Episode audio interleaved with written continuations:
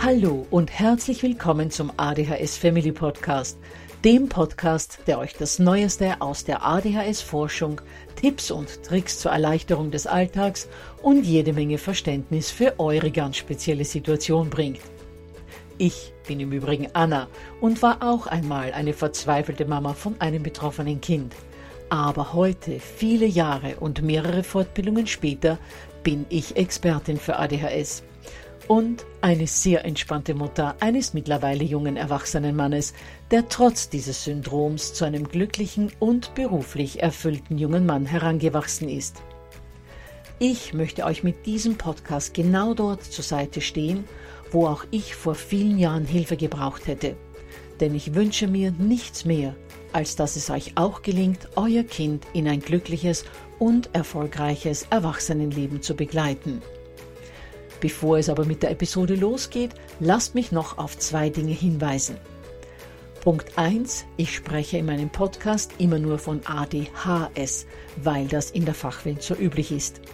Gemeint ist damit aber auch immer die verträumte Variante der ADS. Und Punkt 2.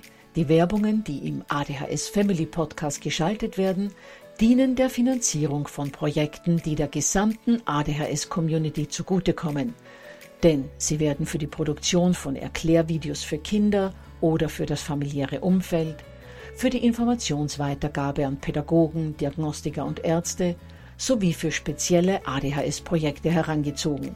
Mehr Informationen dazu findet ihr am Beginn von Podcast 128 bzw. in dem YouTube-Video, zu dem ich in den Shownotes verlinke. Ja, ihr Lieben, in der Episode der vergangenen Woche habt ihr ja Margot Leposchitz von Adapt bereits kennengelernt und habt schon einen Teil ihrer spannenden Lebensgeschichte gehört. Heute wird uns Margot wieder aus ihrem Leben berichten und vor allem ihre Erfahrungen mit Medikamenten, mit denen sie erst Mitte 40 gestartet hat, mit uns teilen. Davor aber wie immer noch organisatorisches. Zum einen habe ich beschlossen, die vielen Anfragen, die mich zum ADHS Family Online Training erreicht haben, am besten hier im Podcast für euch zu beantworten, damit ich nicht alle Antworten einzeln geben muss. Die meisten wollten nämlich wissen, ob sie, obwohl das Training bereits am Montag begonnen hat, noch schnell in den Kurs einsteigen können. Und ja, natürlich ist das möglich, denn alles, was ihr bisher verpasst habt, ist das Begrüßungsmeeting, in dem wir einander kennengelernt haben, in dem aber inhaltlich noch nichts passiert ist und die Zoom-Meetings in dieser Woche, die stattgefunden haben. Aber die Videos, die ja einen Hauptteil des Trainings ausmachen, die könnt ihr ohnehin in eurem eigenen Tempo ansehen, wann immer ihr wollt und so oft ihr wollt. Ihr könnt also jederzeit in das Training noch einsteigen. Und die zweite Frage war, wann das nächste Eltern-Online-Training stattfindet. Den nächsten ADHS Family Kurs gibt es wieder im Oktober und November 2022. Außerdem haben mich mehrere Fragen erreicht, ob der österreichische nationale Selbsthilfeverband ADAPT auch Erwachseneninitiativen anbietet. Dazu ein ganz großes Ja, denn wir von ADAPT versuchen sowohl die Eltern und ihre Kinder als auch erwachsene Betroffene zu betreuen. Wir bieten jeden dritten Mittwoch im Monat ein Erwachsenen-Online-Selbsthilfetreffen an und freuen uns über jeden, der hier dazustößt. Die Termine findet ihr unter www.adapt.at slash Termine. Gut, ihr Lieben, so viel zum Organisatorischen. Dann tauchen wir jetzt in das Interview mit Margot ein, die ja eine Art Pionierin beim Thema ADHS für Erwachsene war und die auch heute wieder ganz viel Spannendes zu berichten hat. Also was mich bei dir ja auch fasziniert, Margot, weil ich kenne ja deine Geschichte, aber ich freue mich, sie heute noch einmal zu hören, dass du ja dann mit der ADHS-Medikation begonnen hast und dann von der Dosierung her das so für dich eingestellt hast, wie das gepasst hat und dass du ja ähm, die Medikamente nicht ewig genommen hast. Vielleicht magst du uns da über das ein wenig erzählen. Also, der Arzt, der mit mir begonnen und mich dann auch immer weiter begleitet hat, der hat natürlich niedrig dosiert angefangen, wie wir es heute auch noch machen. nach zwei Tagen war klar, das bringt ein bisschen was, aber nicht genug. Also wir haben mit fünf Milligramm angefangen. Dann hat er am Telefon schon gesagt, dann versuchen Sie zehn. Und dann war ich eben nach vier Tagen bei ihm und da hat er mich unter zehn Milligramm gesehen, hat schon gesehen, das ist gut. Dann war klar, das ist noch nicht optimal. Dann haben wir aufdosiert auf 20 Milligramm pro Einzeldosis. Und ich habe beobachtet, wie lange die wirkt. Und ich habe einen extrem schnellen Stoffwechsel. Das heißt, ich musste nach drei Stunden nachnehmen. Ich habe also sechs Dosierungen am Tag gebraucht. Aber es war mir völlig egal, weil ich habe ja endlich funktioniert. Mein Leben war ja fein. Ja, da stelle ich mir sechsmal am Tag einen Wecker. Das ist mir völlig egal. Überhaupt keine Frage. Das heißt aber, ich habe am Anfang 120 Milligramm gehabt. Die Tagesdose, die empfohlene, ist eigentlich 60 Milligramm. Dieser mutige Arzt hat gesagt, ich beobachte diese Frau ganz genau. Die hat 15 Jahre lang falsche Behandlung über sich ergehen lassen müssen. Bei anderen Medikamenten ist es auch manchmal so, dass wir deutlich höher müssen. Das erlaube ich mir jetzt.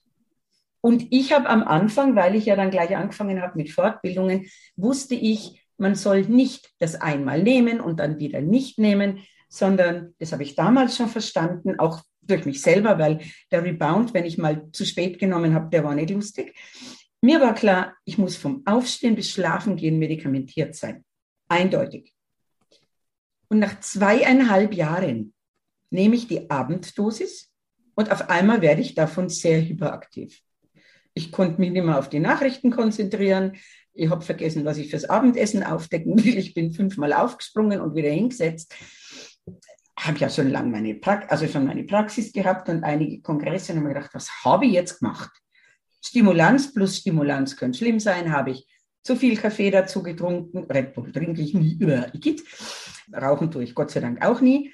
Habe ich zu viel Cola gehabt? Kommt ein Wetterumschwung? Gab es einen Stress in der Praxis oder in der Familie? Na, kein Grund, warum das Medikament nicht wirkt. Dann habe ich das noch ein paar Abende beobachtet und immer fünf Dosierungen waren super. Die sechste hat mich aufgeputscht. Dann habe ich das mit meinem lieben Doc besprochen und äh, nachdem wir ja beide immer nur probiert haben, haben wir dann beschlossen, am Abend nehme ich nur noch 10 Milligramm statt 20. Und es war richtig. Nach einigen Monaten war die fünfte Dosis mit 20 Milligramm zu viel. Mein Gehirn hat mir gesagt, ich brauche es nicht mehr. Heute weiß ich, das Gehirn kann mit wunderbar, mit optimaler Medikation sich neu vernetzen. Wir wissen ja, die Gehirne sind plastisch, die können sich bis zum Totenbett immer noch verändern. Und mein Gehirn hat sich einfach umgebaut, weil ich jetzt ja endlich gut entscheiden konnte, gut lernen konnte. Und dann hat es mir gesagt, so, und da brauche ich es nicht mehr. Und da brauche ich es nicht mehr. Irgendwann bin ich dann auf Langzeitpräparate umgestiegen. Und am Ende des siebten Jahres habe ich in der Früh 18 Milligramm Konzerta genommen. Startet habe ich mit 120. Mit Wahnsinn. Das heißt, sieben Jahre hast du Medikation genommen und am Ende des siebten Jahres hast du nur noch 18 Milligramm genommen. Und an einem Tag plötzlich war das ein Aufputschmittel. Okay. Und dann wusste ich Ende, ausmedikamentiert. Aber, habe ich dann gemerkt, ich bin ausmedikamentiert für alles, was ich unter Medikation erarbeitet habe. Wenn was Neues kann, bei Kongressen, wo du im Kongresshotel in der Früh so Englisch redest, alle Vorträge auf Englisch sind, das ging nie ohne Medikation. Da habe ich es dann wieder gebraucht. Beim Tod meiner Mutter, das hat mich so ausgehebelt. Ich habe mich gefühlt wie ein hilfloses fünfjähriges Kind. Ähm, habe ich drei Wochen lang Medikament genommen, um das zu überleben. Traurig sein darf man ja, aber ich muss ja nicht kopflos werden. Ja wenn ich in der Praxis irgendwelche ganz schrecklichen Lebensgeschichten von Familien gehört habe, hat mich oft dann auch so gestresst, dann musste ich nachher einfach, um es zu verarbeiten, wieder Medikament nehmen. Französisch wieder aufpolieren, Medikament. Also ich weiß, heutzutage spüre ich, wenn irgendwas mich intellektuell oder psychisch so überfordert, dass das mein Gehirn gerade nicht mehr schafft. Für diese Situation ist es nicht richtig vernetzt und dann helfe ich mir mit Medikation. Aber bei meinen Klienten sage ich, ich rede nicht im ersten Jahr von einem Auslassversuch. Auch nicht am Wochenende. Auch nicht Nachmittag um zwei die letzte. Sicher nicht, wenn Sie mit mir arbeiten. Von Aufstehen bis Schlafen gehen, die optimale Dosis. Und da hatte ich eine Erwachsene, die hat viermal am Tag 2,5 Milligramm gebraucht. Und dann gibt es mich mit sechsmal 20 Milligramm. Wir haben die ganze Bandbreite. Da braucht es Begleiter, die gut hinschauen, die ihnen helfen, das wirklich so zu analysieren, dass die Menschen dann selber damit gut umgehen können. Und das ist lustig, weil es gibt bei mir Schüler, die fangen dann an, erste oder zweite Klasse, dann unterstütze ich die Familie und sie braucht, dann brauchen sie mich nicht mehr. Zwei Jahre später klingelt das Telefon, das Kind ist dran sagt, Margot, ich brauche einen Termin bei dir, meine Medikation stimmt nicht. In der dritten Klasse schmeiße ich ihm das Federpenal runter und ich schreie raus und fange Sesselreiten an. Das stimmt nicht. Die ersten zwei Stunden gehen immer gut und dann wunderbar, da sind wir gekommen, haben es analysiert, haben uns überlegt, was kann man denn machen. Dann habe ich mit den behandelnden Ärzten gesprochen, was wir herausgefunden haben. Und dann folgen die meistens meiner Empfehlung. Weil sie ja wissen, dass ich mir länger Zeit nehmen kann als sie. Das heißt, du besprichst mit den Klienten, sei es jetzt Erwachsene oder Kinder, ja. was läuft denn so, wie läuft es? Daran leitest du eine Medikamentenempfehlung ab gibst dieses Wissen so kompakt an die Ärzte weiter, dass sie sich nicht eine Stunde den Klienten anhören müssen, sondern du sagst ihnen, das und das würdest du empfehlen und die orientieren sich dann in der Regel daran. Richtig. Was ich nicht tue, ist, dass ich irgendwas verändere, sondern natürlich der Arzt ist die Hoheit. Das ist derjenige, der es verschreibt. Das ist der, der die Endverantwortung hat. Aber bei einem früheren Podcast von dir hat auch eine Mama das erzählt. Äh, ich mache auch mit den Ärzten manchmal aus eine Bandbreite, die erlaubt ist. Gerade beim Eindosieren. Ja. Mhm, ja. Wo man einfach dann nicht für jede halbe Tablette oder eine halbe Stunde Einnahme verschieben immer wieder mit dem Arzt reden muss, sondern kriege eine Tageshöchstdosis und mit der spielen wir mal, bis wir rausfinden, was mit der Dosis geht. Und sollte es passen, ist es eh fein, dann informieren wir den Arzt. Soll es noch zu wenig sein, kriegt er auch die Info, wir brauchen mehr. Sollte es zu viel sein, reduzieren wir und er kriegt auch die Info. Wir müssen gar nicht so viel verschreiben. Also einfach wirklich immer an das Leben dieses einzelnen Patienten angepasst. Ja, und das ist aber genau das, wo es ein wenig kompliziert wird. Noch dazu aufgrund dieser wahnsinnigen Zeitknappheit vieler Ärzte heutzutage, die einfach, wie du sagst, ja nicht die Zeit haben wie du, dass man hier eine Stunde, ich glaube, dich bucht man, glaube ich, eine Stunde und beim Arzt diesmal, ich habe, ich weiß es nicht, ich schätze mal zehn Minuten drinnen, eine Viertelstunde maximal. Also kann da nicht alles so ausgeredet werden, dass man diese ideale Dosierung dann aufgrund von Gesprächen erwischt. Und ich habe auch einen Podcast, da geht es um Bauchgefühl, es ist 74 oder 75, ich weiß es jetzt nicht ganz genau. Und unter anderem spreche ich da auch an, dass man nicht immer diese Autorität in Weiß alles blind übernehmen sollte. Man sollte immer hinterfragen. Man ist die Mama, man ist der Spezialist für sein Kind. Der Arzt ist der Spezialist für diese ganzen ähm, medizinischen Dinge. Der hat so quasi einen Rahmen. Normalerweise funktioniert das so und so. Normalerweise so und so viel Kilogramm Körpergewicht, so und so viel Milligramm von dieser oder jener Substanz. Das ist mal so die grobe Richtlinie. Aber die Feinjustierung, das müssen die machen, die das Kind tagtäglich erleben. Da kann ich dann die Ärzte meistens entlasten, weil äh, aus dem Beipacktext geht, glaube ich, heraus äh, ein Milligramm pro Kilo Körpergewicht. Das reicht selten. Und wenn man die Bücher von Krause und Krause anschaut, die haben da Studien dazu gemacht. Die haben die Bandbreite von 0,5 Milligramm pro Kilo Körpergewicht bis 3 Milligramm pro Kilo Körpergewicht. Das ja. heißt, die haben die Bandbreite auch extrem breit. Und das deckt sich jetzt mit dem, was ich in meiner Praxis erlebe, sozusagen. Ich kann es nicht sagen. Ich habe da einen 30 Kilo Burm da und ich kann nicht sagen, wie viel der braucht oder wie wenig. Wir müssen es ausprobieren. Ganz genau. Und was ich den Eltern auch immer mitgebe, und ich nehme mal an, das wirst du genauso tun, wirklich akribische Aufzeichnungen führen. Und zwar jetzt nicht nur die Milligramm und die Uhrzeit, sondern auch, was ist denn an diesem Tag vorgefallen? Gab es da irgendwelche großartigen Stressfaktoren oder war da irgendwas Außergewöhnliches oder gab es eine Nacht, wo das Kind schlecht geschlafen hat? Also all diese Dinge spielen ja dann mit hinein. Gab es vielleicht einen Streit mit den äh, Geschwistern? Gab es eine, eine Klassenarbeit, die natürlich dem Kind sehr viel abfordert? Es sind so viele Parameter, die hier beeinflussend sind und auch die würde ich mir mitnotieren, um mir dann in Summe irgendwann mein eigenes Bild machen zu können und dann eben zu so jemandem wie dir zu gehen oder äh, das wenigstens in einigermaßen komprimierter Form dem Arzt mitteilen zu können. Meine Klienten kriegen von mir immer eine Tabelle, wo sie reinschreiben, Uhrzeit, Dosis, Uhrzeit, Dosis, Uhrzeit, Dosis. Und drunter ist ein Feld für Bemerkungen, wo ich empfehle, eben sowas wie ein Wetterumschwung, Ärger und bla bla bla reinzuschreiben. Aber vor allen Dingen auch positive Kleinigkeiten. Baby ja. Steps. Bitte mhm. reinschreiben, es gab heute überhaupt keinen Streit bei den Hausaufgaben.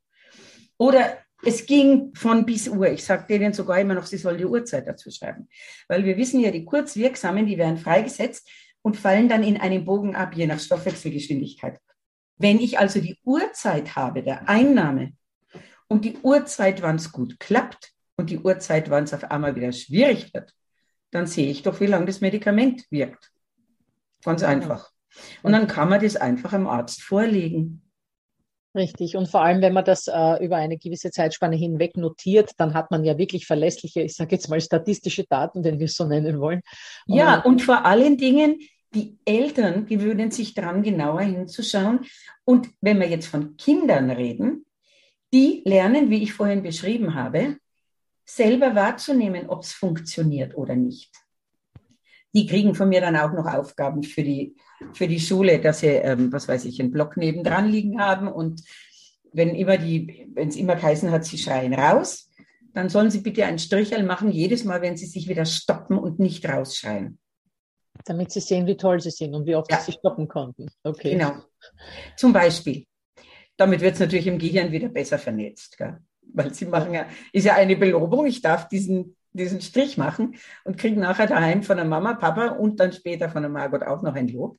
Ist ja wunderbar. Besser kann ich ja sowas gar nicht eintrainieren. Ganz genau. Nämlich dann diese positive Verstärkung macht mir nochmal bewusst, ich habe es geschafft. Ich habe nicht nur die Striche gemacht, sondern ich berichte jemand über die Striche und rufe es mir nochmal in Erinnerung, was ich eigentlich alles kann und geschafft habe. Richtig, ja. Ja, liebe Margot, also was ich dich noch nicht gefragt habe, was mich aber eigentlich auch interessieren würde, wie war denn das eigentlich, als du zur Schule gegangen bist? Also so von deinen, von deinen Grundschulzeiten hast du ja schon erzählt, aber wie war das denn in der Oberstufe und im äh, Studium dann für dich, als du ja noch keine medikamentöse Unterstützung hattest?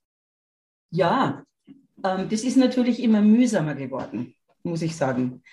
Sehr viele Kinder mit ADHS sind gut bis hochbegabt das heißt, mir ist eigentlich sehr vieles leicht gefallen, wenn ich interessiert war, wenn ich mich konzentrieren konnte. Und je älter ich geworden bin, umso wichtiger ist es geworden, dass ich einen Lehrer gemocht habe. Und die Lehrer habe ich nur gemocht, wenn sie ihr Fach geliebt haben. Wenn die wirklich überzeugt waren von dem. In Mathe hatte ich einen Lehrer, der hat, glaube ich, selber immer daheim nachgeschaut, was er heute unterrichten muss. Der war wirklich sehr schlecht. Bei dem habe ich dann auch nur noch Fünfer geschrieben. Bin irgendwie gerade gerade durchgekommen. Im nächsten Jahr kam ein sehr junger Lehrer, der hat gebrannt für Mathe. Das war unfassbar. Der hat so toll erklärt, der hat uns so mitgenommen, dass ich immer alles beim ersten Mal verstanden habe. Bei dem habe ich nur Einser und Zweier geschrieben. Obwohl mir auch bei dem mein ADHS-Gehirn äh, häufig einen Strich durch die Rechnung gemacht hat. Nämlich, ich habe eine schwierige, in der Oberstufe irgendeine schwierige Aufgabe gut verstanden, habe auch verstanden, wie die Formel dazu ist, wie die Formel entwickelt wird, bla bla bla. Und dann gab es dazu Hausaufgaben. Und zu Hause konnte ich mich nicht mehr erinnern, wie eigentlich dieser Rechengang war. Aber mein Gehirn hat es gewusst. Ich hätte die Antwort hinschreiben können. Das glaubt dir kein Lehrer. Ich hätte ihm nicht einmal erklären können, wie es mein Hirn gerechnet hat. Ich habe dann angefangen, mir diese Zahl hinzuschreiben, dann mit Hilfe von den Aufzeichnungen von der Schule irgendwie das mühsam zu errechnen. Die Zahl hat immer gestimmt. Das heißt, du hattest das richtige Ergebnis, wusstest aber den Rechenweg dorthin nicht mehr. Ja, aber mein Hirn hat es gewusst. okay. Es war einigermaßen strange. Und dann im Studium? Im Studium, na, noch, in der, noch im Gymnasium. Ich habe dann zwei Ehrenrunden tatsächlich gedreht. Und zwar immer dann, wenn ich schlechte Lehrer hatte. Weil, weil du jetzt sagst, schlechte Lehrer und weil du gesagt hast, für dich war ein guter Lehrer der, der für seinen Gegenstand, also für sein Fach gebrannt hat. Mhm. Ähm, was mir da auch immer wieder auffällt, äh, sowohl bei den Familien, die ich begleite, als auch bei meinem eigenen Sohn, ähm, was ganz wichtig war, war die Wertschätzung äh, und nicht nur die Wertschätzung, der ganze Umgang mit den Kindern ist so wichtig für Kinder mit ADHS. Die brauchen jemand, der sehr klar und bestimmt ist und dennoch immer in dieser Wertschätzung bleibt. Also der sagt, du, pass auf, das muss jetzt sein.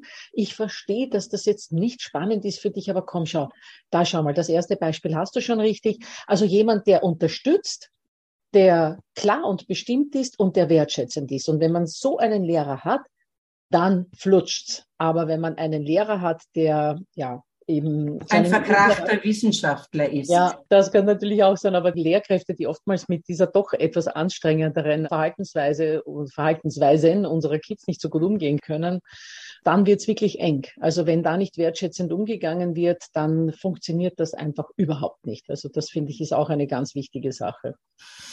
Typisch war auch in der, in der Schulzeit noch, dass ich natürlich mich bemüht habe. Ich wollte ja gute Noten schreiben und habe mich dann auch zu Hause abprüfen lassen und habe die Sachen gekonnt. Und am nächsten Tag waren die weg. Irgendwann habe ich, hab ich dann behauptet, da sitzt so ein schwarzes Mandel in meinem Kopf, das radiert immer alles aus in der Nacht. Später habe ich dann gemerkt, das stimmt gar nicht. Das Mandel ist so was ähnliches wie ein Pumuckel, das versteckt es nur. Weil entweder ich weiß es und dann wieder gerade nicht und dann doch wieder. Aber ich konnte mich nicht darauf verlassen, dass ich darauf zugreife. Und das verunsichert natürlich wahnsinnig. Ja, natürlich. Und da wird mir immer nervöser. Das wird dann immer schlimmer, logischerweise. Ja. Genau. Und dann hast du äh, mit 17 ungefähr habe ich dann angefangen zum Aufwachen Tomapyrin zu nehmen. Bin nämlich immer mit Nebel im Kopf aufgewacht. Heute weiß ich, im Tomapyrin ist sehr viel Koffein drin. Ja. Dann haben wir zwei Wecker gestellt, einen für Tomapyrin und einen 20 Minuten später zum Aufstehen. Doppelter Espresso wäre gesünder gewesen wahrscheinlich. Ja. Das habe ich übrigens gemacht bis zu meiner ersten Schwangerschaft. Das war mein, oh. meine Rettung. Das heißt, ich war in diesem Sinne medikamentenabhängig, weil ich nicht wusste, dass ich ADHS habe und mein Hirn am Morgen nicht wach wird. Für Schularbeiten lernen konnte ich nur in der letzten Nacht, auch wenn ich es immer Wochen vorher versucht habe bulimisches Lernen, in der Nacht alles reinfressen, am nächsten Tag aufs Blatt kotzen und dann war das meiste eh wieder aus dem Kopf. So ungefähr. Häufig gute Noten, trotzdem. also wirklich alles sehr, sehr, sehr schwierig. Und äh, eben sehr schnell in Panik äh, fallen, wie du gesagt hast, wenn irgendwas gerade nicht funktioniert, dann hat sich mein Hirn aus lauter Angst ausgeschalten. Ja, das geht dann wirklich auf Tilt und dann geht einfach gar nichts mehr. Genau. Absolute Blockade, ja. Ja, und dann Studium. Auf einmal war ich 500 Kilometer von meiner heißgeliebten Mama, die uns alle so wunderbar am seidenen Faden geführt hat, weg. Ich sollte selber Wäsche waschen und einkaufen, aufbetten, zwischendurch Staubsaugen, pünktlich ins Orff-Institut gehen. Das ist eine verschulte Abteilung vom, vom Mozarteum in Salzburg. Am Abend Hausaufgaben machen. Das war fürchterlich. Und den ganzen Tag war eigentlich entweder haben wir, sind wir drin gesessen in Vorlesungen oder wir haben selber mit Kindern gearbeitet oder selber Instrumentalunterricht gehabt, also durchgetaktet. Das habe ich nur geschafft mit mindestens drei Liter Kaffee und Cola untertags. Also wie gesagt, meine zwei Tomapyrin zum Aufstehen. Drei Liter Kaffee und Cola untertags, kohlehydratreiche Lebensmittel dazu. Und am Abend, um mich konzentrieren zu können, habe ich Weißwein getrunken. Bis zu einem Doppelliter. Aus Deutschland kommen war ich sehr überrascht, dass es Doppelliter von Wein gibt, aber für die Studentin war das dann erstaunlich.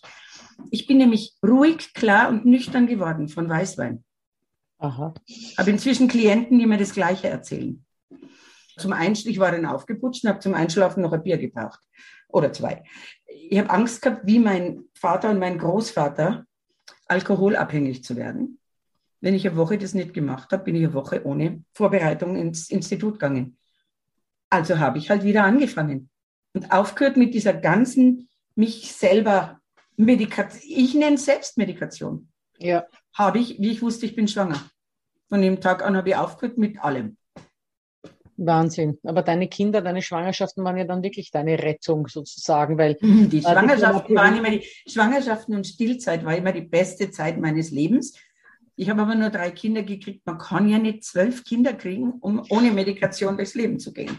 Also vor allem wusste ich es ja noch nicht einmal, warum es mir in den Schwangerschaften gut geht und danach wieder das alte Chaos kommt. Also mir hat offensichtlich die hormonelle Umstellung derartig gut getan, dass ich in der Zeit deutlich Nestbautrieb war da und ja, mit Schwung durchs Leben. Es war ganz witzig.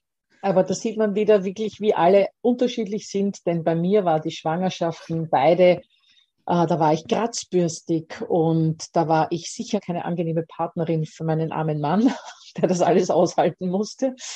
Also bei mir waren die Schwangerschaften nicht, wie das eben auch bei dir gewesen ist, dass das eher besser wurde alles. Richtig. Und genau deswegen möchte ich jetzt nochmal betonen, alles, was ich erzähle, hat mit meinem Leben zu tun, mit meiner Familie, mit meinem beruflichen Werdegang, mit meinen Anlagen, mit meinem Stoffwechsel.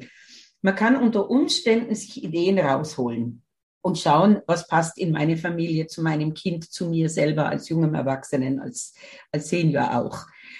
Aber ich würde nie sagen, ich weiß, wie es geht. Ich würde nie sagen, ich weiß, wie ADHS ausschaut, weil da gibt es so viele Gesichter. Das ist unfassbar. Wir haben diese drei Kardinalsymptome und mit jedem Klienten, den ich hier neu habe, kriege ich wieder eine neue Form von ADHS geliefert. Nicht umsonst hat Helga Simchen ein Buch geschrieben, Die vielen Gesichter der ADS. Richtig. Ja, liebe Margot, das war alles hochspannend, aber ich bin sicher, es werden sich jetzt einige fragen, ob Sie diese tolle Frau nicht auch einmal für ein Coaching für sich gewinnen könnten. Das heißt, wo findet man dich, Margot? Jetzt findet man mich unter www.adhs-coach.net. Ihr Lieben, ich verlinke euch das in den Show Notes.